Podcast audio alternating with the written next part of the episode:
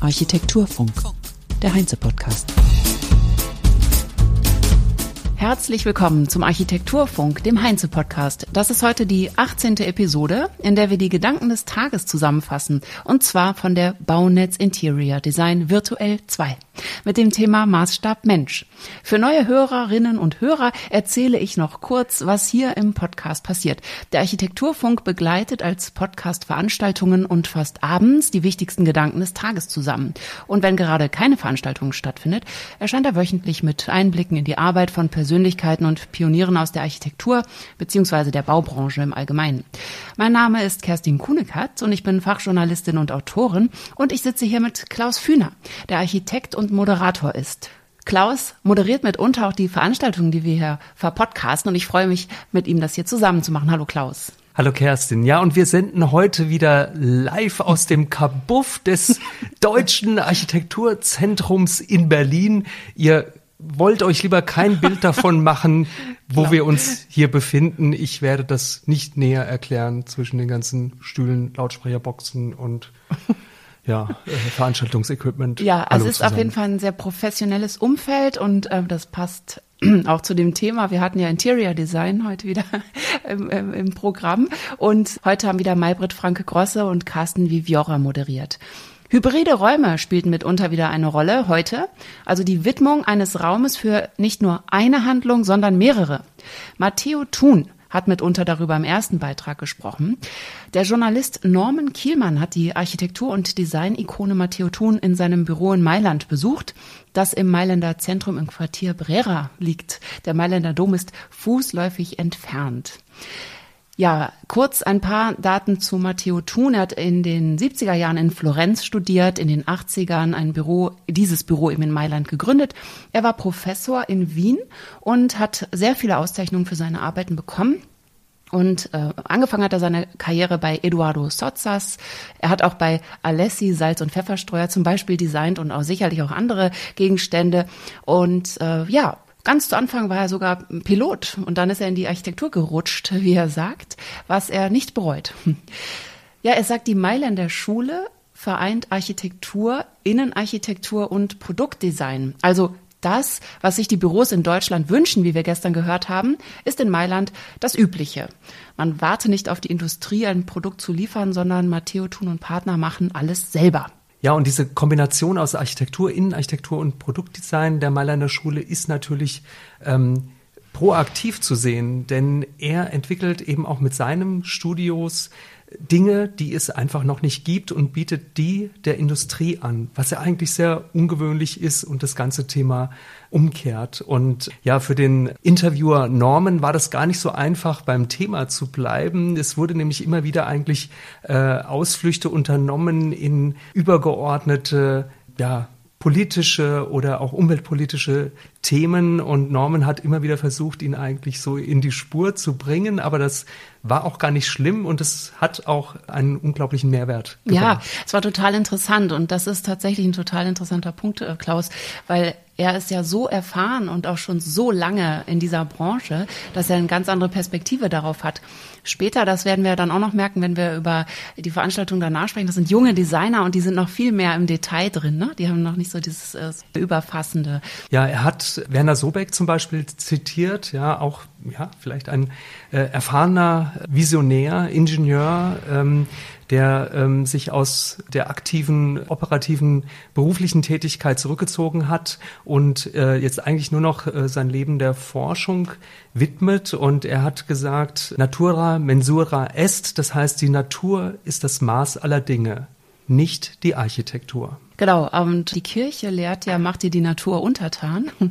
Oder sagt er aber, das heißt nicht, dass ein Sieger hervorgeht, weil zum Beispiel, wenn ein Erdbeben ist, gehen wir immer als Verlierer heraus. Also wir sollten immer auf dem menschlichen oder beim menschlichen Maßstab bleiben und uns vergegenwärtigen, dass es klein ist, was wir machen. Bei dem Thema Greenwashing, da wurde er richtig emotional. Da hat er Folgendes gesagt. Und unseren Beitrag sollten wir dahingehend leisten, dass wir endlich Schluss machen mit dem Greenwashing. Jeder Architekt behauptet von sich, er wäre nachhaltig, er wäre ökologisch. Ich frage mich zum Teufel, Oikos und Logos bedeutet Haus und Lehre. Mhm. Wenn ein Architekt nicht die Lehre des Hauses beherrscht und gelernt hat, Mhm. dann sollte er erstens aufhören, sich ökologischen Architekten zu nennen Mhm. Und er sollte den Beruf eigentlich aufgeben. Ja, er möchte eigentlich zukünftig, dass wir das Wort bewusst, also äh, conscious, ähm, verwenden, ähm, auch als Architekten. Und er selbst möchte eigentlich die Worte Ökologie und Nachhaltigkeit aus seinem Wortschatz mehr oder weniger verbannt wissen. Ja, er hat gesagt, dass wir nichts davon haben, wenn wir ressourcentauglich sind, sondern wir müssten Emissionen unter Kontrolle bringen. Norman hat ihn ja immer wieder äh, gefragt oder auf das Thema gebracht, wie kann ein Raum heilen? Das, unser Thema ist ja Healing Architecture und er hat dann geantwortet, nur die Natur kann heilen, nicht die Architektur. Und das fand ich doch sehr bemerkenswert. Ja, also er legt auch Wert auf Wohlfühlen, was wir auch gestern schon öfter gehört haben.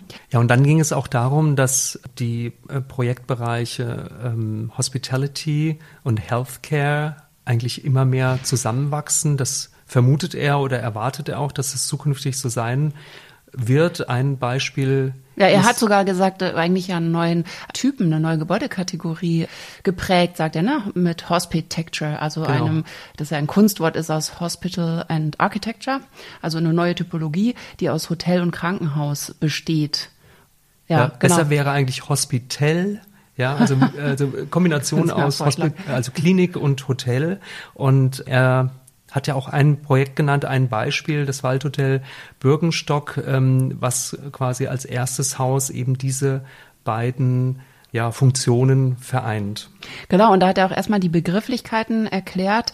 Also Hostess ist lateinisch für Gast, der sich gleichermaßen im Hotel wie im Krankenhaus wohlfühlen sollte. Ein Patient hingegen erduldet den Schmerz. Also äh, ein Patient ist ein Erdulder des Schmerzes. Und als Gast nimmt man Schmerzen anders wahr. Und als Gast behandelt zu werden, auch mit gutem und frischem Essen versorgt zu werden, meint er, fördere die Heilung. Jetzt weiß ich auch, was ein Patient und ein Arbeitnehmer gemeinsam haben. Ha- Okay, ähm, weil wir jetzt hier im Kabuff sitzen, meinst du? Ja, das sind Du Arbeitsbedingungen hier. erduldest Das geht auf den mich keine Schmerz. Kuhhaut, kann ich nicht arbeiten. Norman hat ihn auch gefragt, was heute nicht mehr geht oder was man einfach, ja, auch im, vielleicht im Klinik, Krankenhausbau, aber vielleicht auch im Bereich Hospitality nicht mehr macht. Ja, also Neonröhren, grauenhafte Betten oder was meinst du jetzt? Das hat er ja auch äh, gesagt, dass diese Hässlichkeit sozusagen jetzt in meinen Worten ein Ende haben muss. Ja, also es, es, er ist dann immer wieder abgedriftet, darauf wollte ich eigentlich hinaus. Also erstmal hat er begonnen damit, dass er gesagt hat, dass die Transparenz ganz wichtig ist. Also er ist gar nicht so sehr jetzt auf die Architektur oder auf die Innenarchitektur, auf die Oberflächenmaterialien eingegangen, sondern einfach eher ähm, vielmehr auf das äh, Wohlbefinden des Gastes, Schrägstrich Patienten, ähm, der einfach informiert sein muss, der wissen äh, muss, was in seiner Akte steht. Und diese Transparenz ist ganz wichtig und ganz elementar, dass der Patient einfach mitgenommen wird. Ja, und vor allen Dingen dann kurz dargehalten wird. Ne? Also er hat ja gesagt, dass die Digitalisierung beiträgt, den Aufenthalt zu verkürzen, was der Heilung auch gut tut, indem die Menschen eben selbst äh, befähigt werden, sich zu helfen durch Apps zum Beispiel. Also Reha über Apps. Das fand ich auch ganz interessant, den Punkt. Vor allen Dingen, weil er jetzt in diesem Gebäudetypen den Aufenthalt verkürzen will. Und bei Hotels spricht er davon, dass, das, dass der Aufenthalt länger wird. Also dass man eben sozusagen nicht mehr schnell wohnt, sondern dass man dann eine längere Aufenthalt hat von mindestens 30, 40 Tagen, dass Hotels sich auch wahnsinnig verändern werden. Genau, weil einfach ähm, dieses ganze äh, Business-Gast-Thematik äh, immer mehr zurückgehen wird und man einfach davon ausging, dass diese Long-Term-Stays zukünftig zunehmen werden. Und äh, wenn ich von mir selbst da ausgehe, glaube ich dem auch, was er sagt, dass man einfach ähm, sich die Freiheit nehmen kann, ortsunabhängig zu arbeiten und einfach immer einen längeren Zeitraum vielleicht an einem anderen Ort verbringen möchte. Genau, dass die Pendelei aufhört. Er hat natürlich auch gesagt, auch äh, Urlaub machen und überhaupt Orte besuchen, das wird eine elitärere Angelegenheit werden. Das wird man fast traurig, weil man sich denkt, oh, dann können nur noch wenige verreisen. Aber ähm, was er damit meinte, war natürlich, dass diese Menge an Menschen, die ohne nachzudenken durch die Gegend reisen, wann immer sie wollen, dass das eigentlich eine vergangene Zeit schon ist oder dass wir da hinkommen werden, dass es nicht mehr so ist. Was ich eben auch, weil du eben vom Material gesprochen hast, interessant finde, ist, dass er sagt, ähm, ja, hohe Qualität dass ähm, für einen Raum, da kommt es nicht so sehr auf die Materialität an, sondern eben äh, drei Punkte sind für die Seele des Raumes, da hatten wir das, den Begriff auch schon wieder wie gestern. Drei Punkte sind wichtig, das sind null Kilometer, null CO2, null Müll. Genau, und da driftet er jetzt eigentlich wieder ab in ein umweltpolitisches Thema an der Stelle, weil er sagt eben, null Kilometer für das Material, das verbaut werden soll und auch vielleicht für den Betrieb äh, des Hauses, also äh, nur äh, regionale Produkte, die bezogen werden soll, null CO2 äh, im Verbrauch, aber eben auch nach Möglichkeit in der Herstellung und null Müll. Das heißt, das Cradle-to-Cradle-Prinzip im Cradle Endeffekt, ne? Hat er auch gesagt, das Lifecycle Management ist hier gemeint. Aber jetzt möchte ich dir mal widersprechen, Klaus. Ich finde, er driftet da gar nicht ab. Vielleicht driftet man ja ab, wenn man in irgendwelchen Materialien sich äh, verhaftet, anstatt mal das Allgemeine zu sehen. Ne? Kann man ja auch so sehen. Er ist in, in der Lebensphase, wo man vielleicht immer mit Abstand auf die Dinge sieht. Und das ist ja eigentlich, was so fasziniert an Menschen wie ihm oder eben auch Werner Sobeck. Ja, aber Nora Griffan hatten wir auch mal hier, die ähm, ist ja mit ihren, weiß ich nicht, Mitte 30 auch sehr bei diesem Thema involviert. Also von daher, eigentlich ist es auch gut, sich darauf zu fokussieren, dass diese, also er ist sozusagen ganz aktuell an diesem Thema, die Dinge müssen sich jetzt mal ändern. So, ne? Da ist er auch, brennt er ja äh, quasi für, ne? Ja. Was ich auch noch interessant fand, von wegen dieser äh, Nutzung, wo wir eben bei den Hotels waren, sind die Speiseräume. Die großen, großen Säle oder auch Konferenzräume, die immer leer stehen, weil die Veranstaltungen gehen zwei Stunden, alle paar Wochen mal oder, oder im Hotel halt täglich und der Rest steht leer. Dass er sagt, das ändert sich oder soll sich auch ändern, dass der Speisesaal den ganzen Tag genutzt wird. Er ist ja nun mal da. Es ist ein Raum, der da ist und der auch betrieben wird. Und das äh, finde ich auch großartig, dass man mal über die vernünftige Nutzung von Räumen nachdenken, intelligente Nutzung. Ja, er hat gesagt, da ist das, kommt das Thema Food and Beverage äh, zum Tragen und dass sich dort einfach die Modelle zukünftig in den Krankenhäusern verändern werden. Und das äh, bringt uns jetzt vielleicht auch schon auf das nächste Thema. Aber ja. Ja, aber ich möchte noch was sagen zu. Ich krieg die Kurve nicht hin. Okay. Ich krieg die Kurve. Hör mal. Aber du machst hier so eine Serpentine ohne Ankündigung. Das mal raus. Ja, ähm, also er sagt ja, eine Folge der Pandemie ist auch äh, touch-free, ne? dass touch-free äh, Standard wird. Also dass Türen sich selbstständig öffnen, dass Wasserhähne mit Sensoren funktionieren, Luftverbesserung, also dass die Flexibilität der Räume auch äh, genutzt wird. Das wollte ich nur noch mal äh, sagen, dass dieser wichtige Punkt auch nicht untergeht. Und was er auch sagt, ist, dass Klappmöbel wieder wichtig werden, eben wegen der Flexibilität der Räume, dass man die Räume sozusagen anders nutzen muss und dann muss es leicht sein, sie wegzuschaffen. Und dann hat er gesagt, so schön, klappen kann jeder. Er hat sowieso schöne Sätze gesagt. Einen wollte ich noch sagen. Klein, fein und klug ist besser als groß und doof. Und das fand ich auch gut, dass man eben mal äh, so im, im Detail denkt und nicht eben in, in Massen und dieses ewige Verschwenderische äh, zelebriert. Beim zweiten Vortrag ging es weiter mit Robin Heather und Juliane Meyer von Aber ja. Cross-Scale Design hieß ihr Vortrag. Hospitality, also Hotels, Wohnhäuser, Büros und auch Bars sind das, was äh, die beiden machen, aber sie sind nicht nur zu zweit, Klaus, das Büro. Ja, sie haben äh, fünf Mitarbeiter. Es ist ein ganz, ganz junges Büro, das sich, glaube ich, 2019 erst gegründet hat. Und äh, Robin Heather hat vorher ähm, unter anderem bei Franken Architekten gearbeitet, aber eben auch 2006 bis 2009 bei Coop Himmelblau. Und Juliane Meyer ähm, hat auch bei Franken Architekten gearbeitet. Ich glaube, dort haben sie sich auch kennengelernt und war ähm, in den Jahren davor bei UN Studio in Amsterdam. Der Name erstmal noch, der ist sozusagen statt Ja, aber, also diese ewige Widerspruchsmentalität, die wir in unseren Gesprächen haben, umgekehrt zu aber ja. also eine positive Umwandlung. Und äh, die Projekte, die sie gezeigt haben, waren vor allem, äh, wurde näher beleuchtet das Lindley Hotel, das setzkastenartig zusammengesetzt ist, haben sie gesagt. Und da fiel wieder der Begriff Wunderkiste. Wenn man sich die Bilder anschaut auf der Website aber ja.net, dann sieht man, was gemeint ist mit Wunderkiste und würde sofort sagen, ja. Ja, an dieser Stelle muss man eigentlich sagen, dass dieser, äh, diese Wunderkiste ist eigentlich eine Art Setzkasten. Ne? Es ist die Giebelseite des Hotels. Es ist ein, ein äh, äh, sehr kubisches, langgezogenes Gebäude und quasi vor Kopf ähm, ist diese transparente Fassade, die eingerahmt ist durch die gusseisernen Rahmen, durch einen gusseisernen Rahmen und äh, ja, einer Verglasung, in der dann quasi Ebenen wie äh, in einem Setzkasten hervortreten. Ja, und ganz wichtig und wesentlich bei ihrer Arbeit ist das Spiel mit den Ebenen, mit Tiefen, mit Mustern, mit Ornamenten, mit Licht und mit Schatten. Und das setzen sie auf ganz, finde ich, äh, virtuose Weise um in ähm, den äh, Elementen, die sie entwickeln. Mhm. Egal, ob es jetzt diese äh, gusseiserne ja, Fassadenrahmung ist äh, von dem Hotel. Warte, bevor du jetzt reingehst thematisch, da wollte ich noch kurz äh, auch noch ergänzen, dass sie ja auch das Rosten selber auch äh, planen. Ne? Also dass sie sagen, es soll nicht so cortenrot werden, ja. sondern dass sie sich halt überlegen, wie soll das am Ende aussehen, wie rostet das jetzt? Ich meine, das ist ja nichts Neues, das machen Architekten ja, aber die haben sich dann so gefreut darüber, dass es so gerostet ist, wie so ein, äh, bei den Gullideckeln kennt man das ja. Ne? Genau, also, es sollte nicht Cortelstahlmäßig grob und nicht rot auch, ne, genau, sondern so bräunlich-bläulich. werden, ja. sondern eben äh, in einer ganz glatten Feinstruktur rosten wie ein Gullideckel. Ja, und das war eben auch ein großes Vergnügen, Ihnen dabei zuzuhören.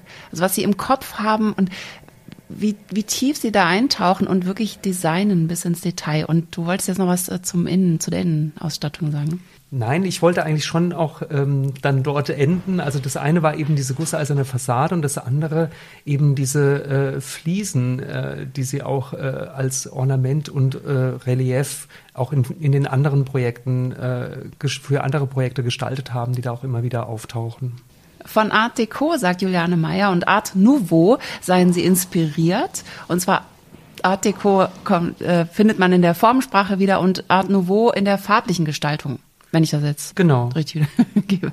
Und ja. diese ähm, Formensprache aus diesen äh, beiden Stilrichtungen, die finden sich eigentlich in allen Maßstäben wieder. Also deswegen auch Cross-Scale Architecture. Ähm, es ist egal, ob es eben äh, eine äh, große, ein großes Gebäudeelement ist oder ob es eben bis ins Detail geht, bis hin zu Tapetenfliesen, Spiegel, Wandbelege, Bodenbelege, äh, Armaturen, äh, Regale, Stahlregale oder was auch immer. Und das ist, ähm, fand ich schon sehr faszinierend, mit welcher Detailliebe äh, die Räume gestaltet werden.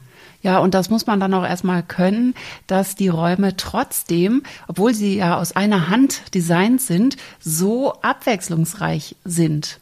Also es ist ja auch jetzt nicht dadurch irgendwie einer, äh, so einheitlich, sage ich mal, sondern es ist ja tatsächlich auch total abwechslungsreich und so wahnsinnig wahnsinnig kreativ.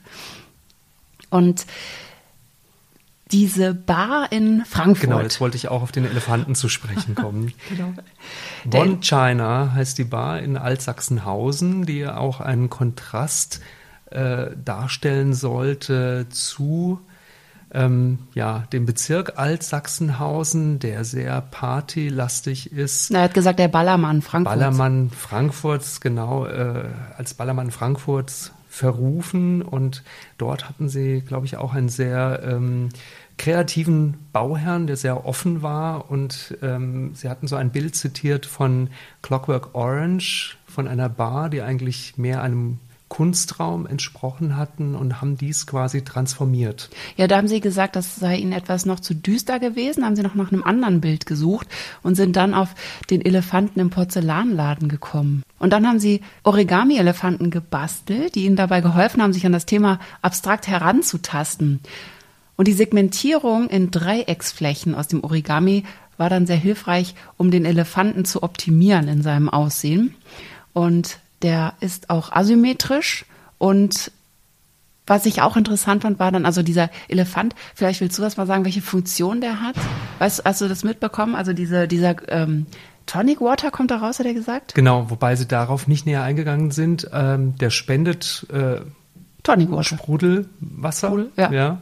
Ähm, das ist vielleicht so ein kleiner Gimmick, der noch mit, äh, Also das heißt, äh, in mit der- integriert wurde. In einer Bar mitten in Frankfurt Altsachsenhausen, wo alle Binge-Saufen machen sozusagen, gibt's in dieser Bar einen Elefanten in der Mitte, der Wasser spendet. Ja, wobei die sicherlich auch äh, alkoholische Getränke verkaufen, jedoch eher an der Bar, aber das Wasser kann man sich quasi am Elefanten holen. Und was ich äh, auch sehr, sehr cool fand, weil ich bin nämlich auch ein Hesse, ist, dass sie irgendwie die Elefantenhaut ähm, äh, so ein Stück weit interpretiert haben oder übertragen haben auf das Gerippte. Das Gerippte ist das geriffelte Appleboy-Glas, ja, was ja auch irgendwie so ein bisschen verrückt ist. Aber du übersetzen? irgendwie Stimmt.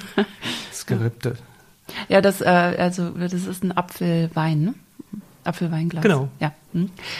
Genau, und er hat auch Du gesagt, hast das Appleboy nicht verstanden. na, ich, ich verstehe alles, Klaus. Ich verstehe dich immer, aber wir haben ja auch Außer noch eine. Zuhörerin. genau, er hat, und ne, die Elefantenhaut sei nicht ästhetisch gewesen. Das ist ja, ähm, da habe ich auch gedacht, das darf ein Elefant jetzt auch nicht hören. Der Moodslider, den fand ich auch interessant. Ja. Ähm, Den hattest du, habe ich gesehen. Ich gucke guck ja manchmal da an deine Aufzeichnungen so Ja. heimlich und habe ich gesehen, dass du den aufgezeichnet Genau, hast. Juliane Meyer hat äh, davon berichtet, dass sie zu Beginn äh, eines Projektes mit ihren Bauherren immer gerne so einen Moodslider verwenden. Da stehen ähm, äh, verschiedene Begriffe drin, von modern bis klassisch, von still bis laut, von seriös bis verspielt, komplex bis simpel und so weiter. Und in der Mitte ist so ein Schieberegler und dann kann quasi ähm, sich der Bauherr so seine, sein Moodslide äh, zusammenstellen. Total gut, weil dann wissen sie halt sofort, wohin die Reise gehen soll für den Bauherrn, was der eigentlich möchte. Und was ich auch interessant fand noch, war der Punkt, dass die Materialien gar nicht speziell sein müssen, sondern dass es um die Bearbeitung geht. Die Bearbeitung ist das Spezielle. Genau, Und- sie entwickeln total viel aus traditionellen Materialien, alles Produkte, die es schon gibt, aber sie äh, verändern die, passen die an und suchen sich dann äh, Industrie- oder Handwerkspartner. Genau, was nicht so leicht ist, weil sie halt sehr experimentell sind. Ne? realisieren müssen. Und die müssen auch erstmal daran glauben, dass man das umsetzen kann. Und ähm, das war eigentlich auch eine sehr interessante Bemerkung von äh, Robin Heather, ähm, dass er sagt, ja, also man kann da natürlich nicht einfach nur mit einer Zeichnung kommen oder einer Visualisierung, einem Bild, sondern die machen auch immer dann ähm, äh, äh, Rohlinge von ihrer Idee, also arbeiten schon vor, fräsen schon äh, Prototypen und gehen dann eben oder gießen schon mal äh, etwas in Form und gehen damit dann mit dem Ergebnis äh, zum äh, potenziellen Hersteller und sagen, hier, guck mal, das haben wir gemacht und das hätten wir jetzt gerne in groß. Ja, es lohnt sich definitiv, diese Projekte anzuschauen. Sehr besonders. Schauen Sie unter www.aberja.net. Als letzte Veranstaltung des Tages haben wir einen Talk gehört mit dem Thema hybride Räume, Perspektiven für eine nachhaltige Innenarchitektur. Ja, und in der Runde sprachen Claudia de Winder von de Winder Architekten Berlin, Kim Leroux von LXSY Architekten aus Berlin und Karl Frederik Scholz von Kami Blusch aus Berlin, der das Büro zusammen mit Michal Blusch führt. Malbert Frank Grosse hat mit der Definition des dritten Raumes angefangen. Der indische Theoretiker Homi Kababa definiert hybride Orte als dritte Orte. Der Name dritte Orte ist noch relativ jung. Es ist ein Ort, der nicht zu Hause ist und nicht Arbeitsort oder Schule. Ein Ort, an dem man gerne vorbeischaut, verweilt und wieder gehen kann, wo man Menschen trifft oder auch für sich bleibt. Vielleicht gibt es etwas zu essen und zu trinken. Claudia de Winder sagt, hybride Innenräume brauchen hybride Gebäude, dass die Hülle mitgedacht werden muss. Aber erstmal, was ist denn ein hybrider Raum? Ja, und da sagt äh, Claudia de Winder, ähm, dass sie eigentlich diesen Begriff Hybrid gar nicht so sehr mag, sondern es geht eigentlich eher um wandelbare Räume. Also die Räume müssen multifunktional sein und ähm, vielleicht sollte eher das Gebäude an sich hybrid sein, aber die Räume in diesem Gebäude sollen einfach für eine vielfältige Nutzung ähm, ausgelegt sein. Ja, genau. Sie sagte, Hybrid sei jetzt zu statisch. Aber der Raum an sich ist natürlich auch statisch an sich und begrenzt. Und in diesem Raum müssen die Möbel beweglich sein eigentlich. Also das ist sozusagen, hat sie gesagt, die Elemente, um die geht es eigentlich. Das ist das, was Hybrid sein kann. Nur, dass man Elemente hat, die den Raum verändern können. Ja, und Kim Leroux sagte, dass diese Zwischenorte eben zum Beispiel ähm, der Vorbereich eines Meetingraums ist oder dass es ein Flur sein kann oder eben auch äh, die Küche und dass das ja ganz oft Orte sind, an denen ganz viel Austausch, ganz viel Kommunikation und ganz viel Leben stattfindet, äh, die eben nicht äh, eindeutig belegt sind und eben auch diesen Freiraum ermöglichen. Ja, und interessant war dann eben auch, dass Wandelbarkeit jetzt mal so ganz im Detail besprochen, wie funktioniert das eigentlich eben gar nicht so einfach ist. Also erstmal hängt die Wandelbarkeit der Räume von der Wandelbarkeit des Hauses ab, schon allein wegen der Haustechnik. Da hat Claudia de Winder eindeutig darauf hingewiesen. Deswegen ist auch immer die Frage, was kann das Haus eigentlich? Und dann ging es auch in die Diskussion, was will der Nutzer eigentlich? Ist der da auch so glücklich mit, wenn er plötzlich in einem neu gestalteten Großraumbüro ist, wo er, wo er da mit allen an einem Tisch sitzen muss? Also, dass man eben sich da alle möglichen Gedanken macht und die MitarbeiterInnen kommen und sagen, oh nee, so will ich das ja gar nicht. Das hat Claudia de Winner da auch nochmal drauf hingewiesen. Und ja, Partizipation sei eine Möglichkeit. Und interessant fand ich eben, dass Claudia de Winner da auch aus ihrer langen äh, Arbeitserfahrung heraus eine gewisse ähm, Skepsis da auch hat, ob sich da Leute bemüßigen oder bemühen wollen, da einen Raum immer umzuräumen, wenn das dann ungefähr eine halbe Stunde dauert. Und Kim Leroux, die seit vier Jahren ihr Büro hat, LXSY, die sind gerade ja auch dabei, in, in Workshops auch zu ergründen, wie man arbeiten will und wie die neue Generation arbeiten will. Und sie haben ja auch so, so Arbeits- und Working Spaces und Hubs auch schon entwickelt, die eben eine Veränderung ermöglichen. Und sie sieht das zwar auch, aber sie sieht das, ähm, glaube ich, also sie sieht da andere Möglichkeiten drin. Es ging so ein Stück weit in die Richtung, dass sie vielleicht auch selbst gemerkt hat, dass es manchmal auch ganz schön ist, eben in seinem Einzelbüro zu sitzen und in Ruhe arbeiten zu können und dass vielleicht auch deswegen das Homeoffice so äh, attraktiv geworden ist. Ähm, es gab aber auch noch ein anderer Punkt und zwar einfach mal ähm, generell betrachtet, dass diese Flexibilität ja oft ähm, mit gewünscht wird und in der Praxis einfach selten genutzt wird. Also flexible Räume, flexible Wände, Vorhänge, die diese äh, Gestaltungsfreiheiten eigentlich ermöglichen, sind dann aber oft zu aufwendig und kosten zu viel Zeit, als dass man sie dann tatsächlich nutzt. Und da habe ich mir die Frage gestellt, ob diese Flexibilität nicht eher ein Image ist, was so eine gewisse Geisteshaltung äh, auch ausdrückt, weil es allgemein positiv adaptiert ist, wenn man flexibel ist und dass das nicht vielleicht doch auch nur so ein übergestülptes Mäntelchen ist, ähm, was aber im Endeffekt keiner nutzt. Und dann hat Carsten Viviora eben auch die Frage in den Raum gestellt, ob nicht der monofunktionale Raum seine Berechtigung hat.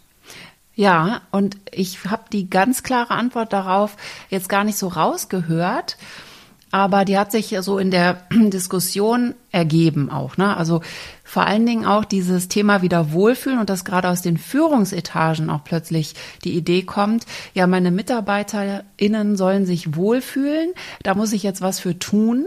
Also das geht so auch in dieses äh, klar Homeoffice ermöglichen, was vorher undenkbar war. Also das ist auch ja die, zu der Frage, was hat die Pandemie verändert und wie kann ich das machen, dass die sich wohlfühlen? Und da kommt eben gerade eher so aus den Führungsetagen, die jetzt vielleicht das Einzelbüro auch noch äh, kennen und auch wollen, äh, dass die aber jetzt plötzlich Änderungen wollen. Ja, und dass es aber mehr in Richtung Kommunikationsflächen geht, also eben dieser dritte Raum, der nicht arbeiten ist und ähm, dass das Büro und der Arbeitsplatz da eher eine untergeordnete Rolle spielen könnte zukünftig, mhm. weil einfach eben Homeoffice doch eigentlich bei vielen gut angekommen ist. Claudia de Winter hat gesagt, ähm, je größer das Unternehmen, desto lieber wollen die Mitarbeiter eigentlich zu Hause arbeiten.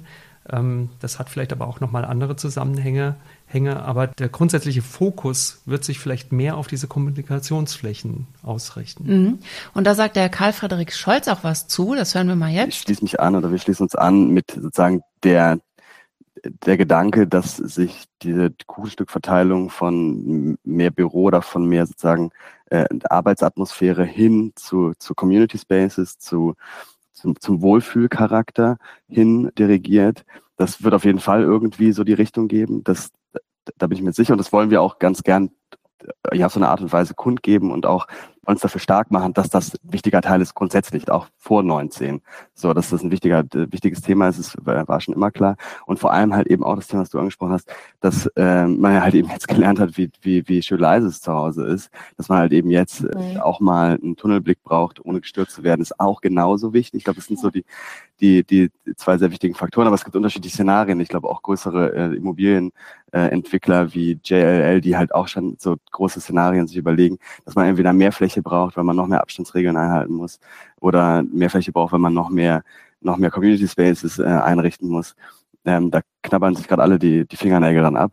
Genau, da geht es eben um die Trennung zwischen Arbeits- und Community-Bereich, dass die wichtig ist. Das sagt er. Und Kim Leroux sagt, dass die wandelbaren Räume, selbst wenn es da vielleicht noch Nachteile gibt, dass man nicht alles auf Rollen haben will, nicht alles umschieben und umbauen will, werden diese wandelbaren Räume aber immer wichtiger werden und auch immer mitgedacht werden. Das ist schon ein, ein Trend, wenn man so will, der losgegangen ist und der gerade sehr aktuell ist und gerade auch in der Entwicklung ist. Also eigentlich noch in den ja, kann man sagen, noch in den Kinderschuhen vielleicht, aber auch schon ähm, normaler wird, sozusagen. Dann hat Claudia de Winner den guten alten Gemeinschaftsraum erwähnt. Das fand ich ja auch schön. Und der kommt vielleicht zurück. Ja, aber ähm, das sagt, sagt sie wieder, und das ist ja genau das, worum es immer geht, das Gebäude muss das leisten können. Und diese Frage ist eigentlich auch die, die so auch im Raum stehen geblieben ist. Können wir denn Gebäude entwickeln, die diese Flexibilität, die alle gerade wollen, auch ermöglichen?